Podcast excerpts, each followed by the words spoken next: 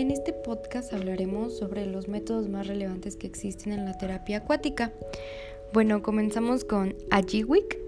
Bueno, eh, esta secuencia lleva a una persona desde la adaptación al agua hasta el movimiento básico de natación, siendo el tema principal en el programa lograr el control sobre las rotaciones alrededor de los ejes del movimiento del cuerpo que ocurren por el llamado efecto metacéntrico y esta relación es dada por alteraciones y cambios en la forma o densidad que ocurren en el cuerpo con discapacidad.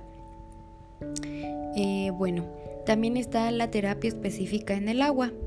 Eh, se centra en objetivos de los niveles de la CIF, función, estructura, actividad y participación, para lograr un aumento en la calidad de vida. Además está basado en la evidencia y utiliza todos los elementos del razonamiento clínico, adaptándose a los perfiles de competencias de los profesionales de salud. Eh, bueno, también se encuentra Watsu. Eh, bueno, con la ayuda de un terapeuta acuático, el cuerpo del usuario flota cómodamente en una piscina con agua. La temperatura es de 34 a 36 grados centígrados, mientras los músculos son manejados y masajeados, las articulaciones movilizadas, los tejidos son estirados, los canales energéticos abiertos y el cuerpo es agradablemente, agradablemente mecido por medio del agua. Eh, una característica que, diferencia al Watsu del masaje y de otras terapias corporales es que da la oportunidad de trascender lo físico por la relajación profunda, la calidad e ingravidez, la mente y el cuerpo puede desconectarse y estar en paz.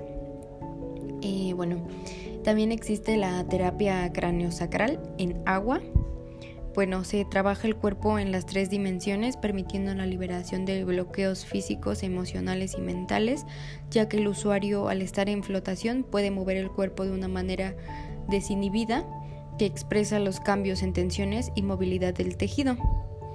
Eh, cuando liberan restricciones, su viscosidad cambia y entran en una mejor alineación funcional.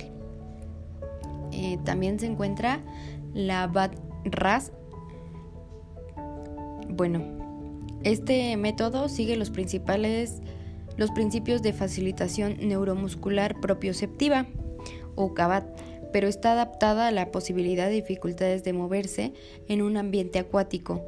Consta de un total de 23 patrones tridimensionales de brazos, troncos y piernas que se limitan al nivel de función de la dirigido a una tarea concreta y objetiva. También se encuentra el Aichi, bueno, este es de los principios de Yuan. Hace movimientos de forma circular buscando la armonía interna y externa. Eh, relaja, es relajante interna y externamente para promover la circulación sanguínea. El ching no tener el cuerpo es no tener el cuerpo en tensión. El yun es moverse a una determinada velocidad controlada siempre por la mente. El cheng es mantener bien el equilibrio y la postura. El shu es mover el cuerpo de una manera fácil, confortable y relajante. Y el sing es dirigir el pensamiento hacia la mente y concentrarse. Eh, bueno, también está la, la primer terapia acuática virtual, que es KAINS.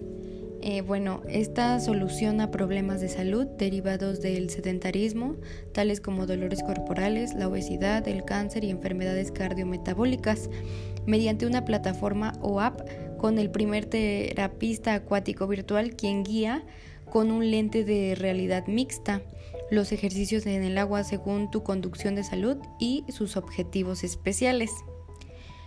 Eh, bueno, también se encuentra la DIP. Eh, bueno, esta corresponde a un método de preparación física y de evolución caracterizado por una carrera simulada a gran profundidad o tocando el suelo de la piscina, generalmente ayudado con un chaleco de flotación o cinturón donde la persona puede estar sujeta al borde de la piscina mediante una correa para aumentar la resistencia y también facilitar el seguimiento del ejercicio. Eh, bueno, estos son algunos de, de las terapias en acuáticas. Espero te haya gustado y te haya servido de algo.